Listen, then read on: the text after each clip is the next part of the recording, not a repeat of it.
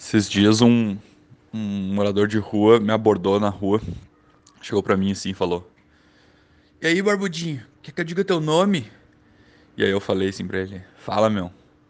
E ele: Valmir! E saiu. Outra vez eu tava, eu tava no metrô, uh, esperando, assim, na fila para comprar um negócio. Chegou um cara cheio de sacola, assim, tipo, todo detonado também. E falou assim. Chegou para mim e falou em, em, em espanhol: El sueño es el resonido de la muerte.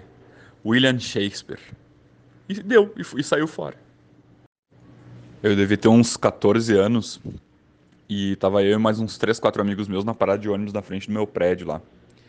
E aí ficava passando um cara de bicicleta toda hora, assim. E ele tava de moletom, de calça de moletom e tal. E ele tava, e a bicicleta dele era uma, uma barra circular vermelha, assim, toda detonada.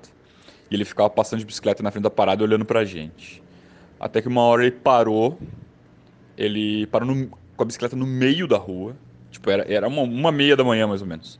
Ele parou com a bicicleta no meio da rua deixou a bicicleta, cara, exatamente no meio da rua. Uh, se colocou em pé na frente da bike, de frente para nós, assim, a gente ficou de frente para ele, era muito estranho, assim.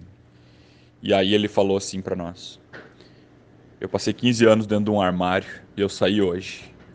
Aí ele meteu a mão dentro da calça e tirou um facão. Apontou o facão pro céu.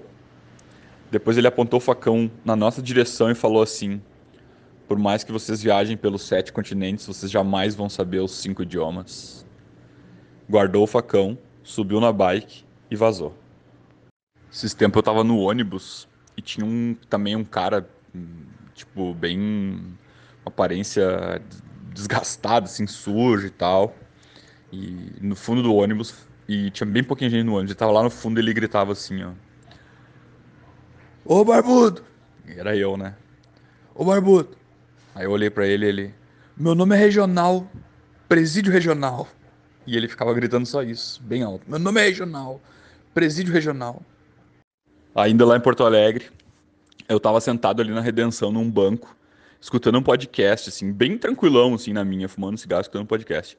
E aí chegou um piá, sei lá, de uns 12, 13 anos, sem camisa, com bonezinhos, muito surrado, de calção, de chinelo e, e, tirou uma faquinha e começou a. No, no, banco do lado meu, assim, começou a afiar um pedacinho de pau, uma vareta. Aí eu pensei, pô, que merda, né? Vai rolar um bagulho estranho aqui. Cheguei para ele e falei assim: que tu tá fazendo aí, Piá?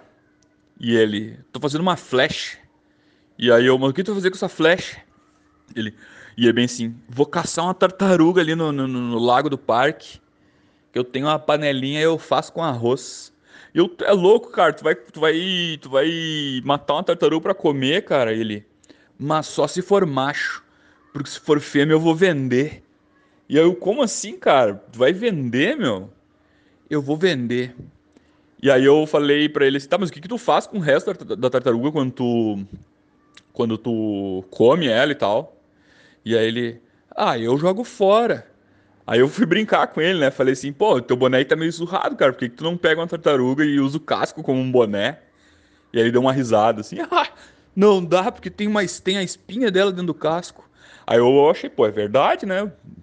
É verdade que o Piá come a tartaruga e tal. Aí eu perguntei pra ele, tá, e o que que tu, por quanto que tu vende tartaruga? E ele, se for macho, os caras não compram. Se for fêmea, eles me pagam 80 pila. E eu, bah, mas o que que tu faz com, com esse dinheiro, cara? E aí ele tirou de dentro do calção um cachimbinho de crack. Me mostrou.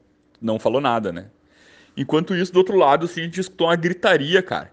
E tava lá uma pauleira comendo, assim, de, tipo, era um, um outro morador de rua virando um carrinho, um carrinho do supermercado cheio de lixo, de um terceiro morador de rua, que era um homem vestido de mulher, assim, todo, todo de rosa, sabe?